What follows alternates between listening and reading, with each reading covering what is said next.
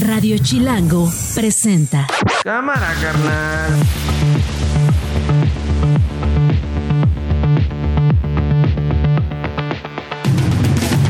Lunes 15 de enero del 2024, una de la tarde en punto. Soy Nacho Lozano y esto no es un noticiero.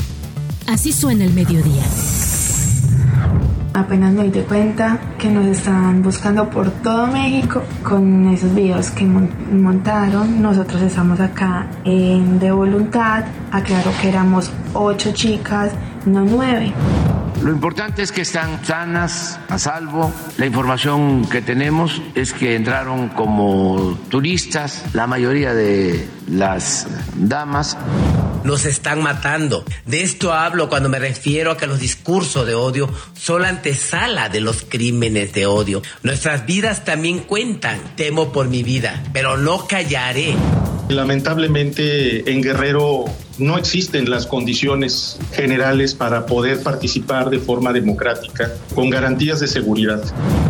Nos va a tocar construir junto con ustedes, porque aquí vamos a seguir juntos, gobierno y pueblo. Así es que señora Sheinbaum, si le dan permiso, nos vemos en los debates. No permitiremos que nuestras instituciones se dobleguen otra vez ante la corrupción y la impunidad. Esto no es un noticiero.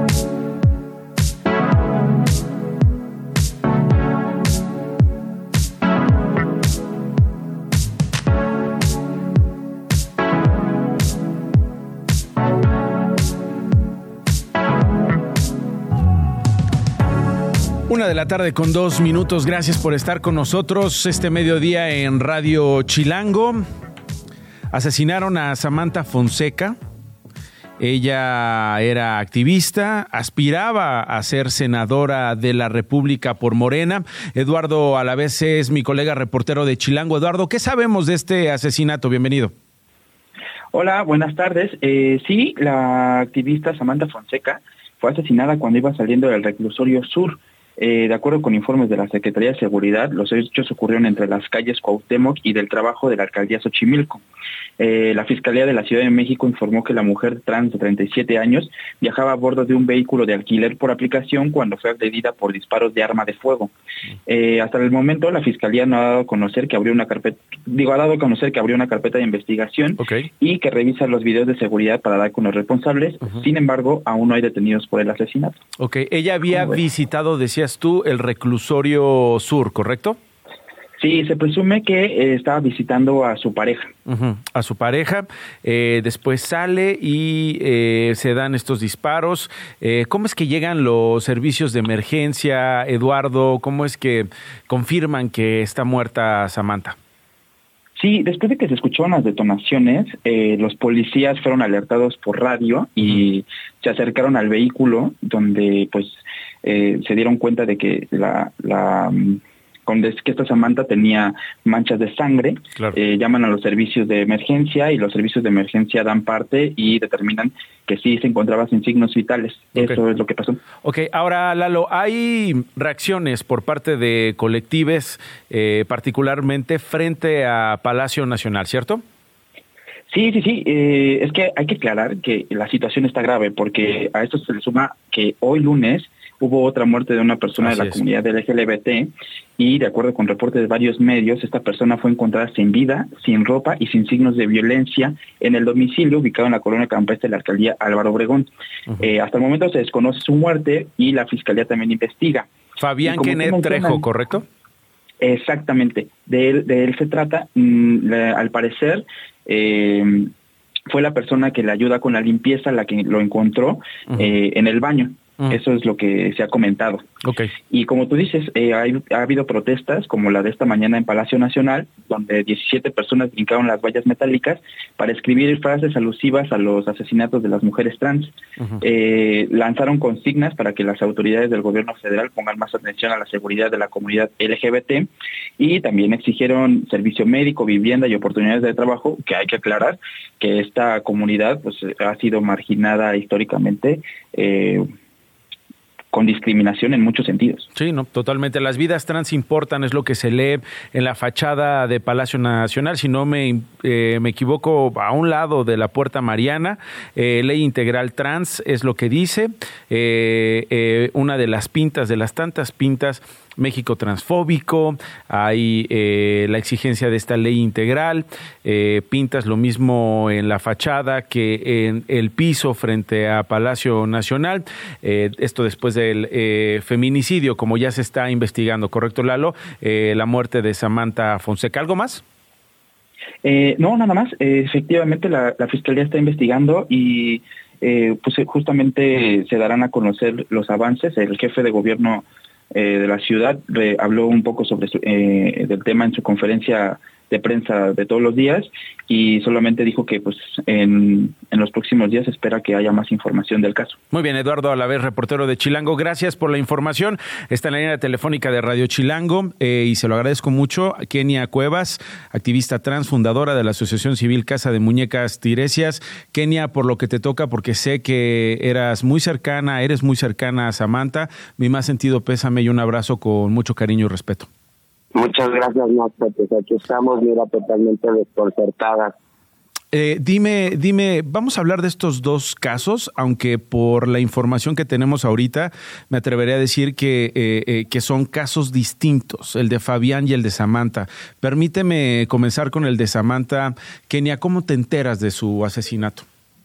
Pues yo me entero ayer en un grupo que precisamente la compañera Samantha había organizado para que el día de hoy se llevara a cabo una manifestación por los tres feminicidios que ya llevábamos en el país derivado al discurso de odio que generó el presidente. Sí. A pesar de que se hizo una disculpa, nosotras como activistas pues estábamos eh, conscientes de que se iba a generar una ola de odio.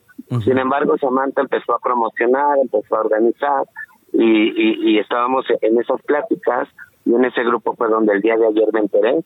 Obvio, pues me desconcerté totalmente porque pues ella era una activista que, que defendía los derechos humanos de las personas privadas de la libertad que tenía un trabajo importante y que también era aspirante a un puesto político.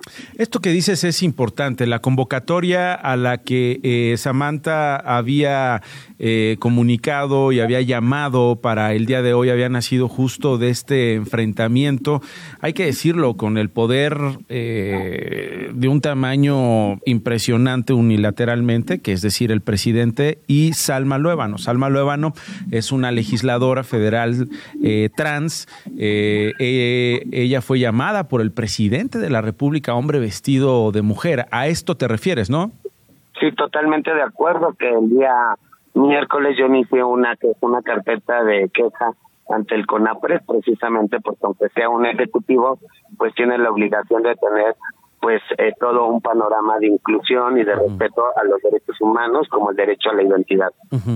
Ahora, eh, y es importante decirlo, porque cuando en las esferas públicas de ese nivel, en este caso el más alto, eh, involucra al presidente, pero también en las otras, en las cotidianas, en las del trabajo, en las de la escuela, en las del deporte, en las de los medios de comunicación, también hay esta fobia, existe este odio, existe esta discriminación, estas palabras que pueden terminar en, en muertes. Obviamente vamos a esperar lo que, lo, que, lo que descubran en esta investigación. Ojalá eh, se dé con los responsables, se sepan las motivaciones de este eh, crimen que se está tratando como feminicidio, pero poner hincapié en eso, ¿no, Kenia? Es decir, las palabras importan y pueden generar esto.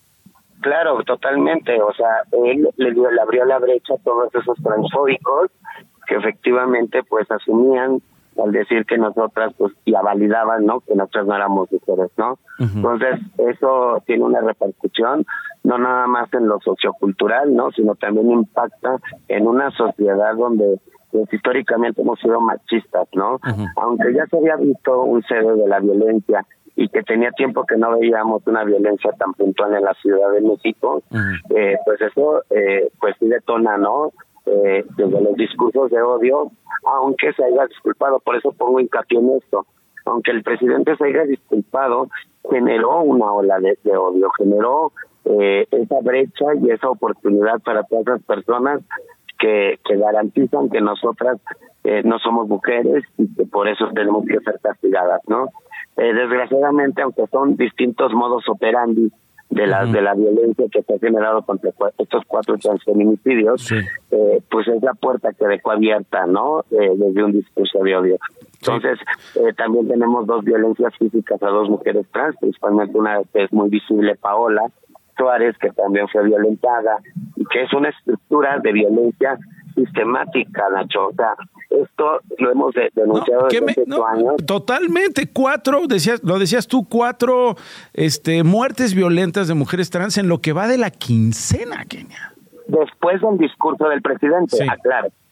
Sí, sí, sí, importante decirlo, es el contexto, claro. Sí, o sea, después. Sin embargo, creo que efectivamente estamos totalmente desconcertadas. Yo como activista defensora de derechos humanos, pues como saben, también he tenido atentados y, y he estado amenazada de muerte. Entonces, esto también para mí pues me genera ansiedad, me genera eh, desconcentración. ¿Vas a ¿no? cambiar tu estilo de vida? ¿Vas a tomar precauciones especiales, Kenia? ya las estamos tomando desde la fiscalía y desde el mecanismo de protección. Sin embargo, pues ahorita vamos a, a estar con más cuidado en todo lo que, en las actividades que tenemos. Y bueno, pues vamos ¿Te han a vuelto a amenazar en este 2024, Kenia? Perdón. ¿Te han vuelto a amenazar en este 2024? Mira, a- a directamente no, sin embargo, a partir de este 2024 y, y después de lo que se vivió con el presidente, empecé a recibir una serie de violencias a través de la plataforma de Twitter, y donde también vienen mensajes muy claros. Quien va en contra del presidente le va muy mal, ¿no? O sea, son mensajes muy directos. Ahora, eh, háblame de Samantha y de su trabajo, porque además, pues no es que fuera en contra del presidente, sí he hablado yo con muchos integrantes de la comunidad, muchas integrantes de la comunidad trans, mujeres, hombres, eh, que son críticos del conservadurismo, digamos, en términos de diversidad sexual, eh, que emana de la administración del presidente Andrés Manuel López Obrador, para decirlo claramente. Y muchos incluso formando parte de su movimiento, que también hay que decirlo, es el movimiento que a lo mejor ha tenido en los últimos años una mayor convocatoria a la diversidad sexual. Sin embargo, eso no lo hace, por lo menos en el discurso y en la narrativa que viene de Palacio Nacional, eh, un movimiento respetuoso o un movimiento que proteja la vida de los activistas. Samantha misma aspiraba a ser senadora por Morena en la Ciudad de México, Kenia. Eh, ¿qué, qué, qué más podemos decir de su trabajo? Y además es un trabajo de muchos años. Nuestra- la coordinadora nacional del Partido Morena de la Diversidad Sexual eh, no se ha pronunciado, no se ha pronunciado el- los dirigentes de este partido y eso también es preocupante, ¿no? Solo Citlali Hernández en una entrevista hoy en la mañana a la secretaria general, ¿no? Sí, eh, y de hecho hay un Twitter nada más de ella, y, y- pero, Así pero no se ha visto como tal un posesionamiento por parte del partido, ¿no? O sea, eso es lo que necesitamos saber, pues que quiénes y quiénes están pues eh, cuidando y protegiendo y velando nuestros derechos humanos íntegros, ¿no? Entonces, eh, en una postura crítica política, que también soy una ciudadana que vota, pues ahí es donde nos damos cuenta quiénes están con nosotros y quiénes no. El trabajo de Samantha, ¿cómo lo describirías, Kenia? Pues es un, un trabajo muy importante y, y la verdad muy muy riesgoso, ya que pues trabajar con personas privadas de la libertad, pues desgraciadamente luego mueves muchos intereses dentro de las cárceles, eh, independientemente de, de otra cosa. Pero también eh, era una mujer muy luchona, muy emprendedora, que generó muchas políticas públicas no que han impactado eh, con reformas que van dirigidas a personas privadas de la libertad para que se respete su identidad de género, para que tengan insumos, acercamientos de sociedad civil y que tengan también otras herramientas para su reinserción social. Eh, no hemos podido verificar con la Fiscalía General de Justicia Capitalina esto, pero no sé si tú sepas algo. ¿Investigaban a Samantha? ¿Había una carpeta contra ella en la Fiscalía? Que yo sepa, no, Nacho. Eh, que sepa, no. Lo que sí, eh, a través del trabajo que ha hecho a través de toda la mañana, la presidenta de la Comisión de Derechos Humanos, Nayeli, nos informó que sí existía una queja dirigida a centros penitenciarios, precisamente el área de seguridad por parte de Samantha, que, que la interpuso en la Comisión de la Ciudad de México. Mm, ok, bueno, pues vamos a estar investigando para tener la información eh, completa y poderla compartir al aire, pero no quería dejar eh, de preguntarte. Kenia, un abrazo a ti, un abrazo a todos. Íbamos a hablar también con Temístocles Villanueva, el diputado eh, eh, también en la Ciudad de México, habíamos hablado con él de otros temas el viernes, eh, también muy tocado, ¿no? Él es el que confirma, el que da a conocer este, la confirmación de esta muerte. Eh, te buscamos a ti, por supuesto, estaremos buscando a más miembros o miembros de las comunidades LGBTQ para, para hablar de esto. Es, es de verdad escandaloso, es algo inadmisible. cualquier muerte, por supuesto, y particularmente un grupo tan vulnerable como al que pertenecía Samantha. Eh, te mando un abrazo de verdad, Kenia, y te agradezco como siempre que estés dispuesta y que nos tomes la comunicación siempre. Pues también decirle a la sociedad en general que somos una comunidad que, que también merecemos respeto y derechos. Absolutamente, absolutamente. Gracias, Kenia. Hasta luego. Bueno, una y cuarto, eh, una violencia terrible con la que arranca el 2024. Eh, Hablábamos eh, desde el inicio del programa de esta violencia contra miembros trans de las comunidades de la diversidad. Súmenle que hemos estado contando además asesinatos, amenazas, una violencia constante contra aspirantes a un cargo público o quienes son ya funcionarios públicos eh, ocurrió en el 2024, el 2020, eh, eh, perdón, ocurrió en el 2023, el 2024 arranca con esta violencia.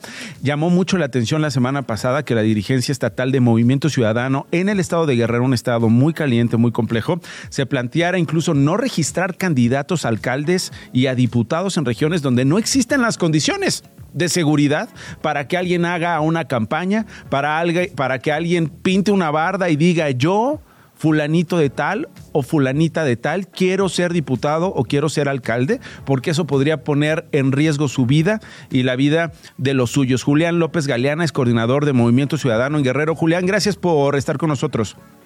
Gracias, gracias al contrario, Nacho, quien aprecia muchísimo este digno espacio y la oportunidad de saludar a tu amplio auditorio, es un servidor. Eh, gracias, gracias, Julián. Eh, dime, dime qué han decidido en Movimiento Ciudadano. Entiendo que estas pues, decisiones se toman a nivel local porque la realidad nacional es distinta a la local e incluso entre locales, pues es diferente presentar candidatos en Yucatán, presentar candidatos en Tlaxcala que presentarlos en Guerrero o que presentarlos en Tamaulipas y en Jalisco. ¿Qué han decidido en Guerrero? ¿Qué ha decidido Movimiento Ciudadano, Julián, respecto a la seguridad de los aspirantes? ¿Habrá o no candidatos a alcaldes y a diputados? Coincido con el contexto que, que mencionas hace unos instantes. Yo quiero informarte, mi querido Nacho, que esto todavía no es una decisión tomada como tal.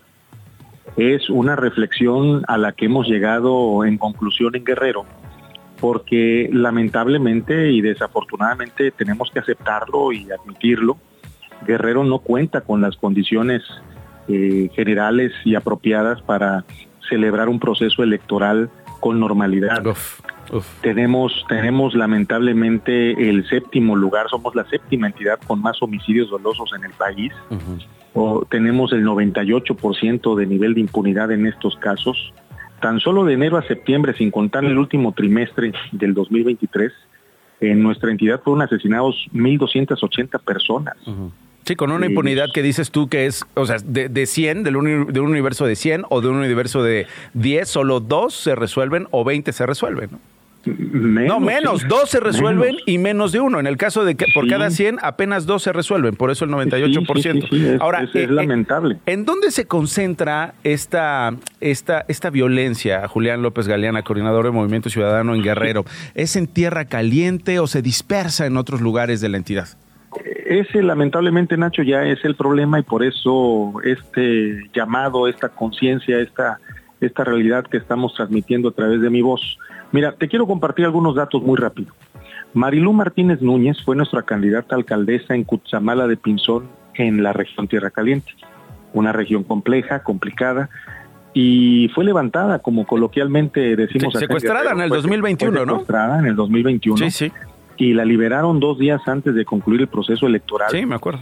Eh, logramos acreditar, aún ella no haciendo campaña, logramos acreditar dos regidores. O el caso de Eric Ulises Ramírez Crespo, que fue nuestro candidato alcalde en Cocula, esto en la región norte. ¿Qué pasó con él? A él en un par de ocasiones, en eventos abiertos, públicos, acreditados ante las autoridades electorales, llegaron grupos armados a intimidarlo, a lanzar disparos al aire y por evidentes razones, aún teniendo medidas cautelares de protección por parte de la Federación y el Estado, decidió ya no continuar la campaña y evidentemente perdió. O el caso de Azucena López Rogel, quien compitió la alcaldía de Pedro Asensio Alquiciras también en la región norte y que fue constantemente amenazada por grupos armados para que se bajara de la campaña, cosa que terminó haciendo en virtud de valorar más su vida y indebidamente no logró eh, competir y ganar la alcaldía. Ok, entonces lo que me estás diciendo, Julián, es Movimiento Ciudadano está analizando, es que esto es inédito, es decir, venimos narrando, venimos contando, haciendo eh, la lista de las personas fallecidas, de sus historias, de lo que implica para cada instituto político, estamos hablando también de funcionarios electorales, estamos hablando de esta violencia política que hoy se acrecenta en el escenario eh, electoral o en la antesala a la elección de este año. Lo que tú me estás diciendo es, estamos analizando las condiciones de violencia, de seguridad, de impunidad en el estado de Guerrero y en los próximos días tomaremos la decisión de proponer o no candidatos a estos puestos? Así es, pero además no es una decisión tan solo derivada de mi reflexión o mi declaración. Sí, no, del contexto, de la circunstancia, ¿no? Te, te, quiero compartir, mi querido Nacho, que del 26 al 28 de diciembre, el año que acaba de concluir, nuestro instituto político lanzó una convocatoria para que los guerrerenses se inscribieran como candidatos, precandidatos, perdón, a diputados locales en Guerrero. Y de, de, los 28 distritos, en la única región donde no tuvimos registros fue la Tierra Caliente. Mm. Entonces, ¿Que, son qué? ¿Nueve, diez municipios? Nueve municipios. Nueve municipios. Y por lo tanto, la declaración que yo hago la mantengo y sostengo porque yo no podría obligar en ninguno de los sentidos a ninguna persona a registrarse a competir en una región donde corre en riesgo su vida. ¿Qué te dice Dante Delgado? He platicado con él diversos temas, este particularmente no, pero lo he hecho a través de importantes figuras nacionales como la diputada Ivonne Ortega, como mi coordinador de la cuarta circunscripción, Gildardo Pérez Gavino, recientemente con mi delegado nacional Armando Añorbe. ¿Qué te dicen? Con quien hemos son compartido estas reflexiones y bueno, ellos son respetuosos son respetuosos de la iniciativa estatal y por supuesto me han ofrecido el mayor de los acompañamientos. Pues cómo no. Pues para que esta, esta situación no se agrave. Pero además te cité los casos de gente que afortunadamente la libró, como decimos por acá, que siguen vivos, pero ya no tan activos en la política. Pero te quiero mencionar que el año pasado a quien fuera nuestro dirigente en Chilpancingo lo asesinaron a plena luz del día, Julián de la Rosa. Sí, lo contamos. Y hace más de dos o tres días a Miriam Ríos, quien fuera comisionada de nuestro movimiento en Jacona, Michoacán, lamentablemente perdió la vida. Sí, sí, lo Entonces, yo yo yo agradezco mucho el espacio que me estás brindando a todo a todo tu equipo de producción y radioescuchas, porque esta declaración quiero dejarlo claro, no es a bote pronto ni, ni tampoco buscando el oportunismo del reflector nacional. No me imagino. Es una es una declaración que incluso hago con temor porque no, es fácil abordarlo en Guerrero. No sé quién quiera no sé quién quiera eh, convocar los reflectores con estos términos y en estos con estos argumentos. Ahora lo que sí te pediría Julián es déjanos buscarte cuando tomes una decisión. Creo que es importante lo que decida MC en Guerrero a este respecto y las implicaciones que esto tenga, sobre todo a nivel democrático y a nivel de, instituciones en un año como este. Avísanos cuando tomas una decisión y por favor permíteme llamarte para conversarla. Nacho, al contrario, yo aprecio muchísimo que un espacio con la plusvalía radiofónica y mediática que tienes le dé atención a este tema porque es importante dar luz a esta opinión. Es Julián López Galeán, el coordinador de MC en Guerrero. Gracias, Julián. Estamos en comunicación. Buen día. Cuídate, por favor. Francisco Rivas es el director general del Observatorio Nacional Ciudadano. Francisco, pues escuchaste ahí parte de esta conversación de MC. Tú has seguido desde hace años esta violencia política en el país. Eh, decías tú, eh, el 2024 es un año importante y será el más violento de la historia del país. Francisco, bienvenido. ¿Qué tal, Nacho? Un gusto estar contigo y tu auditorio. Igual. A ver, no podemos afirmar que será el año más violento. Hasta el momento, el año más violento, si consideramos los homicidios, es 2019, que fue donde alcanzamos la mayor tasa de este delito, seguido de 2018 eh, perdón, seguido de 2020, luego 2018, 2021 y 2022 respectivamente, y luego 2023. Hay datos oficiales que apuntan a una disminución del homicidio, que es el principal indicador para medir la violencia, pero la realidad es que sabemos que hay un ejercicio de manipulación de estos datos que no corresponde a lo que nos lo que los ciudadanos vemos y vivimos. Además, en este 2024, en donde tendremos elecciones, evidentemente hay presiones extra que agregan precisamente las elecciones. Si volteamos a ver las elecciones de 2018, ya es más, desde 2015 hasta 2022, todas las elecciones tuvieron un marcado acento en las amenazas, en la violencia, en los homicidios, en las privaciones ilegales de la libertad, en la participación de la delincuencia organizada en, eh, en este ejercicio. Entonces, si hay elementos que apuntan a que en el transcurso del año tendremos un incremento de la violencia. Ahora, eh, dices tú, hay una manipulación. ¿De quién? ¿De qué institución? ¿Por qué? ¿Cuál es tu interpretación? Pues mira, yo, yo podría afirmar que es de todo el Estado mexicano y eso me refiero a las diferentes fiscalías y a las diferentes eh, autoridades que están involucradas en la recopilación de información. Te pongo tres ejemplos puntuales. Simple y sencillamente, si nosotros tomamos los datos diarios de homicidio que reporta la Secretaría de Seguridad contra lo que reportan los medios de comunicación encontramos una distancia. Si volteamos a ver la distancia que existe entre los datos que presenta la Secretaría de Seguridad en su conteo diario y los números oficiales, encontramos otra distancia. Es decir, no corresponden plenamente esos números que el mismo Estado genera y publica. Segundo, eh, a partir de la supuesta disminución del homicidio en 2020, vimos crecer una categoría exactamente en el mismo momento donde empieza el descenso de homicidios, empieza a crecer una categoría que se publica en la estadística oficial, que es conocida como otros delitos que atentan contra la vida y la integridad personal, que en teoría está relacionado cuando tú pones a una persona en una situación de riesgo o cuando tú la incitas al suicidio. La verdad es que no tenemos en el país una crisis por este tipo de situaciones, sin embargo es un delito que año con año ha crecido pues más de un 20% y eso pues no se explica, insisto, con el comportamiento de lo que sucede en nuestro país. Total. Y el tercer elemento, claro, está relacionado con las desapariciones y con el hallazgo de fosas clandestinas. Tú sabes que el gobierno federal ha tratado de modificar la estadística de desaparecidos y reducir esa escandalosa cifra que teníamos de desaparecidos en nuestro país y llevarla a cifras más conservadoras para tratar de demostrar que no es cierto que están desapareciendo tantas personas como eh, pues dice la misma eh, estadística oficial. Además de desmantelar la comisión. Exactamente, han desmantelado la, comisión y las comisiones locales, han recortado recursos, han, eh, pues en las fiscalías tenemos casos probados en donde la gente va a denunciar la desaparición de un ser querido y no la atienden, no le dan una carpeta de investigación por la desaparición de su ser querido. Pero más allá de eso, hay otro dato escandaloso, que es el de hallazgo de fosas clandestinas. A ver, déjame, déjame hacer una pausa y regreso con ese dato. Quiero hacerte una pregunta más. ¿Tienes tiempo? ¿Dos minutos? Claro, encantado. Francisco Rivas es director general del Observatorio Nacional Ciudadano. Pausa y regreso. Estás escuchando Esto no es un noticiero con Nacho Lozano. Regresamos.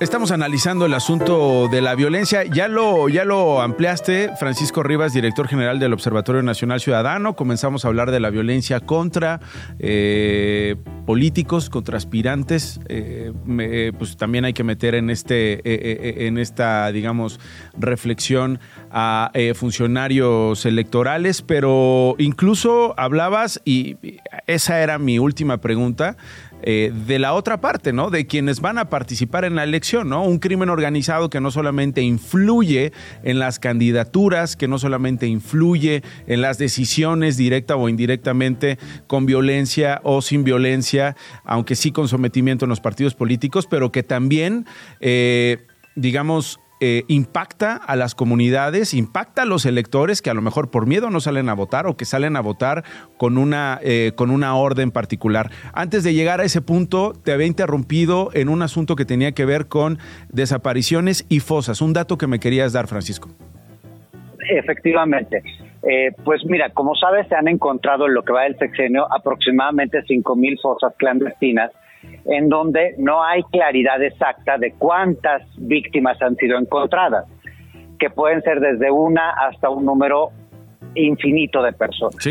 Lamentablemente de estas hay muy pocos casos registrados que a partir del hallazgo de la fosa clandestina se haya iniciado una carpeta de investigación por homicidio doloso.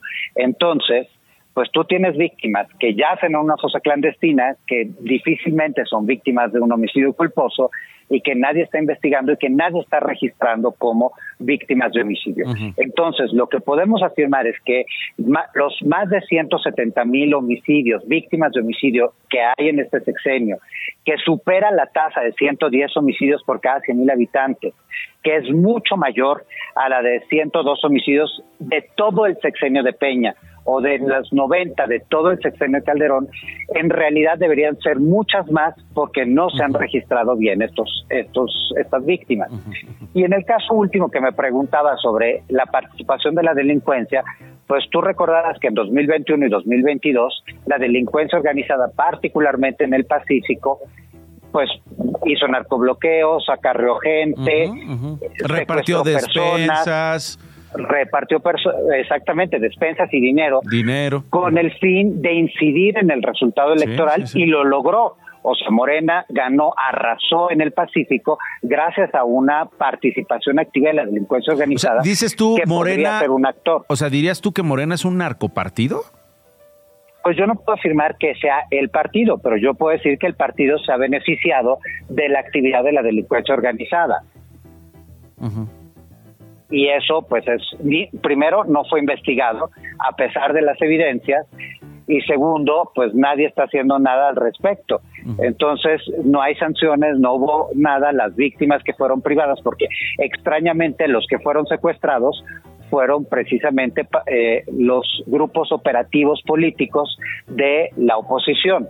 Eh, a Morena no la tocaron, pues es fácil hacer cuentas y también es fácil entender porque en algunos municipios Morena arrasó con más del 80% de los votos, que simple y sencillamente estadísticamente resulta poco creíble. Entonces, eh, pues aquí debería de estarse investigando y debería de estarse haciendo una actividad muy profunda para evitar que esto ocurra y no estamos viendo nada que así sea. Mm. Es Francisco Rivas, el director general del Observatorio Nacional Ciudadano. ¿Algo más que quieras agregar, Francisco? Pues yo nada más los invito a que el próximo martes se conecten. Vamos a estar presentando el análisis no solo de 2023, sino también de lo que ha ocurrido en este sexenio y, y cómo vamos respecto a las metas que se establecieron en el Plan Nacional de Desarrollo, en la Estrategia Nacional de Seguridad y en los planes eh, sectoriales porque pues yo escucho al presidente, escucho a la secretaria, a la secretaria de Gobernación afirmar que vamos bien, cuando es evidente el fracaso de la estrategia de seguridad, de las, del desmantelamiento de las instituciones de seguridad y los mexicanos tenemos que poner atención porque si seguimos en este ritmo, lo que estamos viendo hoy en Ecuador será poco comparado a lo que ocurrirá en nuestro país. Gracias Francisco, te mando un abrazo, vamos a estar pendientes de esta cita, por supuesto. Muchas gracias, los esperamos a las 11 de la mañana del próximo martes. Hasta luego, Nacho. Una con 36. Las noticias de una. Y esas las tiene Glo Hernández con lo más importante. Glo, a esta media hora, adelante. Muy buenas tardes. Mariana García Muñoz, una de las ocho mujeres colombianas reportadas como desaparecidas en Tabasco por una presunta red de trata del cártel Jalisco Nueva Generación, rindió su declaración después de que la Fiscalía Estatal las ubicara el sábado. Dijo que fueron videos montados los que comenzaron a propagar el rumor de que habían sido retenidas en contra de su voluntad. Escuchemos apenas me di cuenta que nos estaban buscando por todo México eh, con esos videos que montaron. Nosotros estamos acá de voluntad. Aclaro que éramos ocho chicas, no nueve. Y aquí en la Fiscalía de Tabasco nos están tratando bien. ¿Tus documentos dónde? Ah, mis documentos están en la casa, todo bajo control. Pero si viniste a Tabasco el día 5, como se dice en las noticias. ¿Tú le mandaste unos audios a tu mamá? Pero estaba como borracha. Porque pues estaba más bien sentimental con ella, por eso le pedía perdón y todo.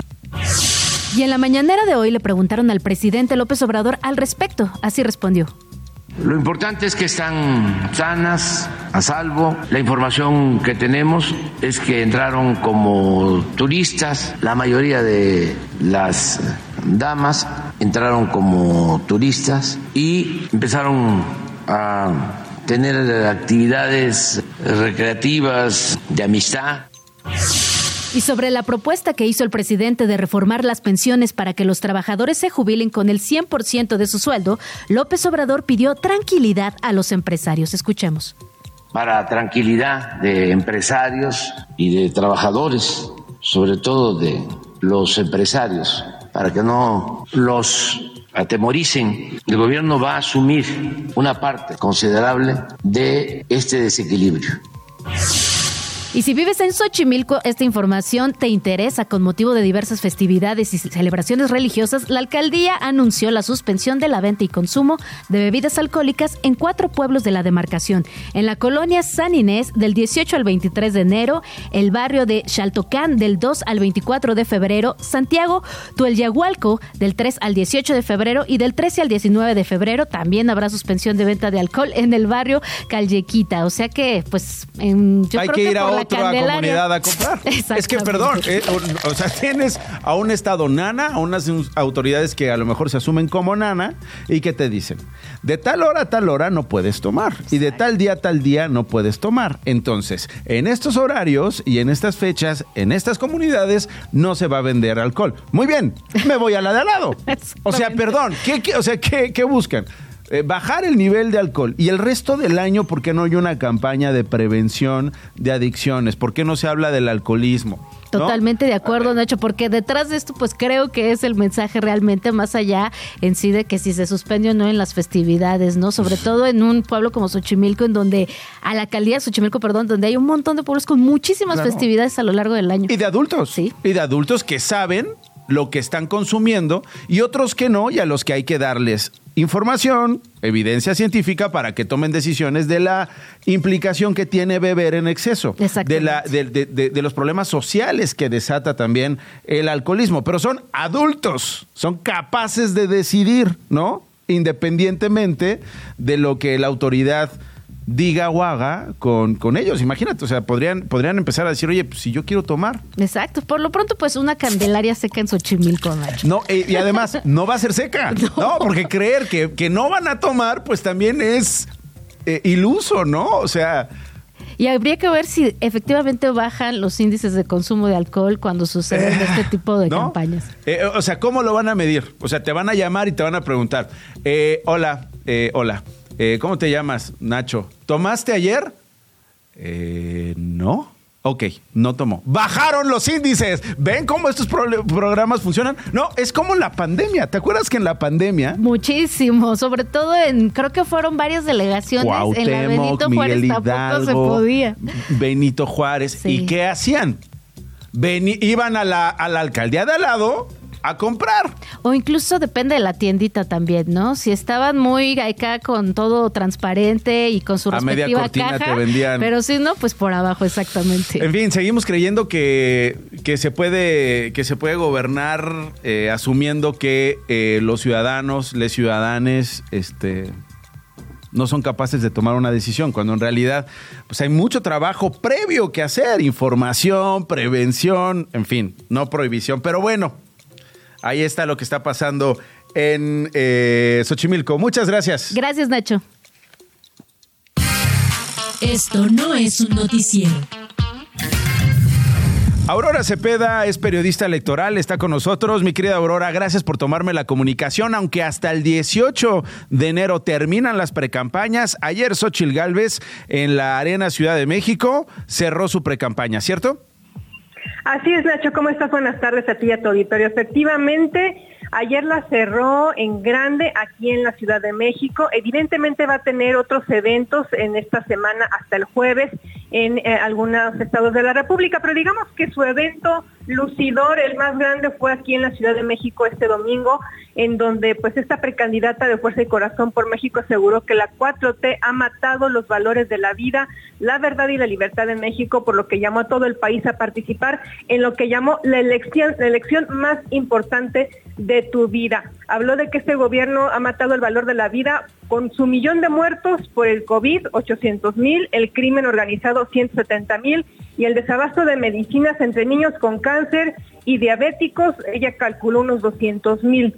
El valor de la verdad lo ha matado con sus mentiras de los otros datos y el valor de la libertad porque las y los mexicanos ya no pueden transitar seguros en carreteras y calles de todo el país. También dijo, te lo voy a leer textual porque me pareció muy puntual. Sí, por favor. Dice, desde aquí les digo algo muy importante a los periodistas, a los medios, a los intelectuales, a los empresarios, a los gremios, a las ONG, a las universidades. Despierten, despierten, despierten, está en juego lo que permite que este país tenga viabilidad.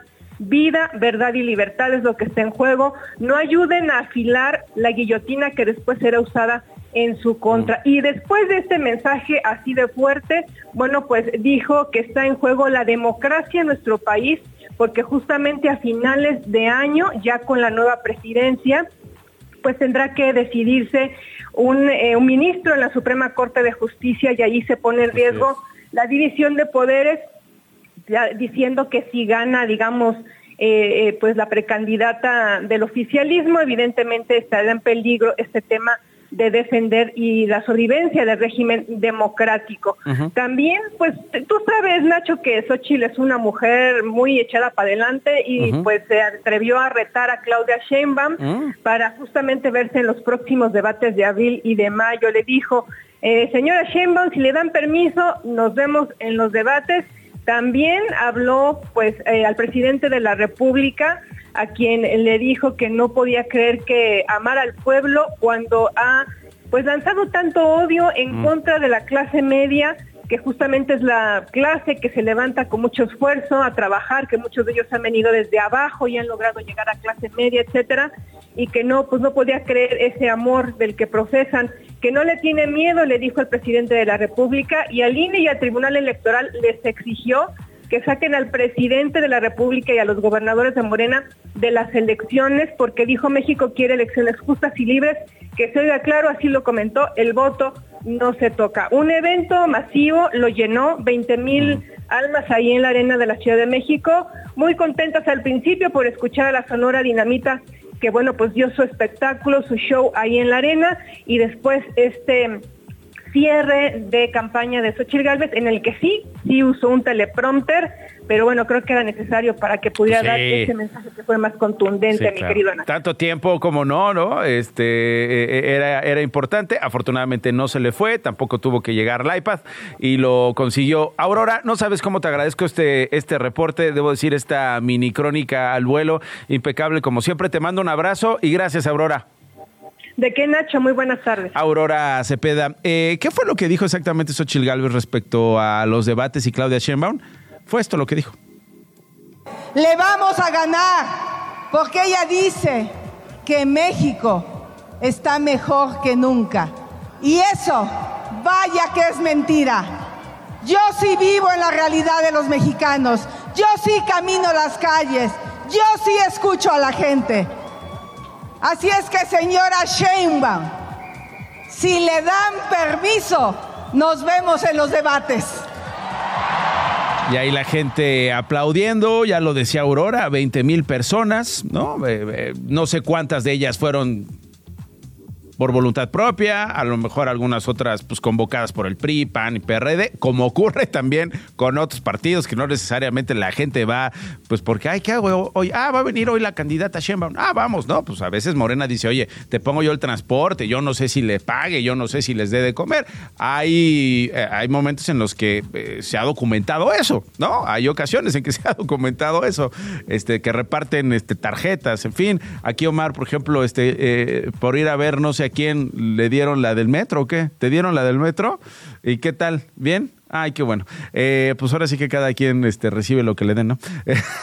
Oye, y este dijo Xochitl Galvez, ya se van. Con Claudia es claudicar, rendirse, doblarse, agacharse. México quiere luchar. Y cerró con voz enérgica eh, ante los 20 mil oyentes que la acompañaron esa tarde, que pues bueno, eh, era la elección más importante. Bueno, pues nosotros estamos en eso en elegir a la próxima presidenta o presidente, porque ahora ya se sumó este Jorge Álvarez Maínez por Movimiento Ciudadano. Las que llevan las preferencias electorales a su favor son Xochil Gálvez y Claudia Sheinbaum, esta última con una mayor y clara ventaja. En Guatemala ya pasaron por eso, pasaron por eso el año pasado y ahí ganó eh, Bernardo Arevalo de eh, Movimiento con, con Movimiento Semilla, ya estaremos hablando de eso más adelante, pero juntito a Guatemala está Chiapas.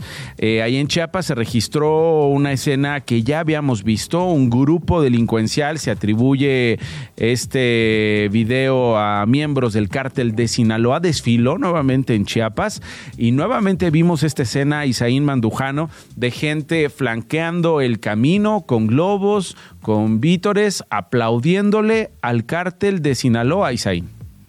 Efectivamente, efectivamente esta es la, segunda ocasión que está pasando esto aquí en Chiapas, eh, donde vemos a una caravana de sicarios en varias camionetas siendo ovacionados por una multitud. Esto ocurrió, para ser precisos, el pasado sábado eh, por la mañana en un tramo carretero entre las, los municipios de Chicomucelo y Siltepec. Esto en la Sierra Madre de Chiapas, muy pegado a la frontera entre México y Guatemala. Ahí se está disputando la guerra entre dos grupos del crimen organizado, eh, entre el cártel de Sinaloa y el cártel de Jalisco Nueva Generación. Y pues bueno, los que desfilaron este día eran miembros del cártel de Sinaloa, que desfilaron ahí, y pues bueno, la población está aplaudiéndole porque no quieren que entre el cártel de Jalisco, porque ellos consideran que el cártel de Jalisco es un cártel más cruel que les los desaparece. Gritaban incluso, Isaín, gritaban, queremos paz, queremos paz, ¿no? Se lo gritaban a gente armada en estas camionetas desfilando. Efectivamente, se lo gritaban, y pero lo estaban en una señal de apoyo, ¿no? Porque ellos realmente están viviendo la violencia. ¿Qué está pasando ahí en la frontera de esta región de la frontera de Chiapas? Desde el 2021, para ser preciso, desde julio del 2021, mediados del 2021, hay una situación muy trágica, muy violenta, donde como resultado ha dejado decenas de miles de personas desplazadas que ya no se viven en la zona. Han habido muchos asesinatos, han habido muchas desapariciones forzadas, ha, ha habido reclutamiento forzado y pues bueno, esto está dejando muchos enfrentamientos que todavía no terminan en esta región de la frontera. Bueno, vamos a estar pendientes de ellos. Queríamos hablar contigo para los detalles de este video que se volvió tan viral y se compartió en redes sociales. Gracias, Isaín. Un abrazo. Un abrazo, saludo. Es corresponsal de la revista Proceso en Chiapas, el periodista, y decía yo, aladito, allá en Guatemala, eh, finalmente se le hicieron de emoción por Vaya cuánto tiempo a Bernardo Arevalo tomó posesión como presidente de Guatemala. Enrique Naveda es periodista integrante de Tangente, el principal podcast político nacional. Enrique, gracias por tomarme la comunicación. Hola, muchas gracias. ¿Qué tal pues lo logró. Bernardo Arevalo llegó eh, con semilla, eh, eh, digamos, siendo investigado, con la fiscalía en su contra, con Yamatei evadiendo la ceremonia y ocho o nueve horas después de lo previsto, en un salón al lado, Arevalo esperando a que le dieran la banda presidencial, Enrique no fueron muchas horas de incertidumbre y expectativa, fueron muchos meses de incertidumbre Y, expectativa, por no hablar de la cantidad de años que lleva la población guatemalteca luchando contra ¿Y por qué, un Enrique? sistema ¿Por qué no lo, por no lo dejaban tomar posesión? ¿Sí? ¿Por qué no lo dejaban tomar posesión? ¿Por qué la espera de meses? Eh, fundamentalmente porque el gobierno en, connivencia o en alianza con la eh, Fiscalía General y con el corrupto Congreso de los Diputados, em, desde que convocaron las elecciones, tenían claro que lo que querían era un candidato ganador de su cuerda y para ello eliminaron a todos aquellos que consideraban una amenaza. Eh, no veían como una amenaza al partido Semilla, que era un partido pequeño, urbano, ni al candidato Bernardo Arevalo, y por lo tanto lo dejaron participar y por ahí se les coló la sorpresa. En el momento en que esa sorpresa se coló, pusieron toda la maquinaria a operar con la intención de desvincular o descalificar irregularmente al, tanto al partido Semilla como a mm, la, candidatura del binomio que hoy es eh, encabeza el, el gobierno. Eh, para ello utilizaron todo tipo de artimañas, ah, primero con el apoyo de buena parte del Estado que lo tenían cooptado, capturado, y ah, con el paso de los meses parte de esos apoyos se les, se les fueron cayendo o fueron ah, debilitando su lealtad hacia el presidente y la Fiscalía General. Eso, por ejemplo, lo vimos ayer reflejado en las decisiones, las últimas semanas reflejado en las decisiones de la Corte de Constitucionalidad, que fue más ambigua que mm, de lo que ha sido la Fiscalía General y el y el, y el gobierno. Es decir, ayer la, fiscal, ayer la Corte de Constitucionalidad podía haber resuelto fácilmente, como ya había hecho previamente, cualquier incertidumbre, em, amparando al partido Semilla y a otros diputados que decían que tenían perfecto derecho a asumir eh, sus diputaciones y no lo hizo, em, generando así un montón de confusión, un montón de dudas y abriendo las puertas para que el Congreso y el presidente operaran como estuvieron operando todo el día. Eh, Enrique Naveda, eh, periodista integrante de Tangente, este podcast eh, donde hablan de política nacional, el principal dos preguntas, me queda un minuto, pero a ver, si las podemos eh, condensar eh, en una sola respuesta. ¿Qué va a pasar con Yamatei? ¿Habrá persecución o por lo menos lo presentarán ante la justicia por las acusaciones que pesan sobre él? Entiendo corrupción y un par más. Y dos, ¿cuál es el papel del poder del ejército en esta nueva etapa en Guatemala? Son dos preguntas complicadas, pero la primera es más sencilla.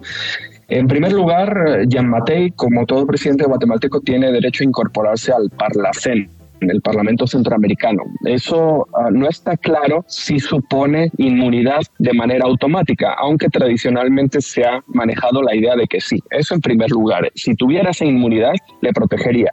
En segundo lugar, la fiscal general Consuelo Porras, que ha sido su aliada y se han protegido mutuamente durante, durante todo el gobierno de Alejandro Yamate, sigue en la Fiscalía General, sigue en el Ministerio Público y eso no lo va a poder cambiar el recién nombrado el eh, presidente Bernardo Arevalo, puesto que hay eh, muchas protecciones para, para, la fiscal general. No, lo, no la puede destituir salvo delito fragrante o condena.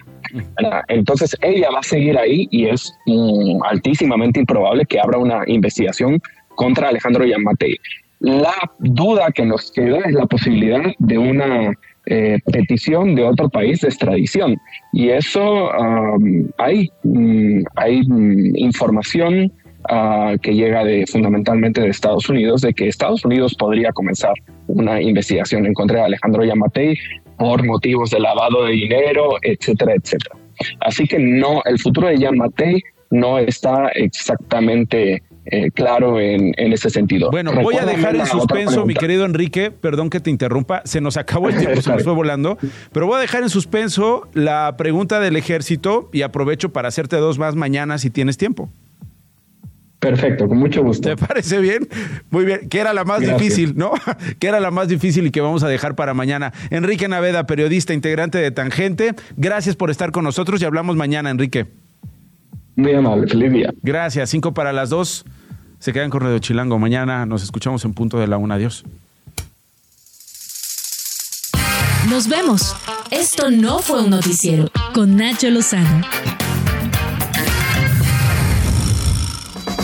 Radio Chilán. Radio Chilán. 105.3 FM. La radio que... ¿Viene, viene.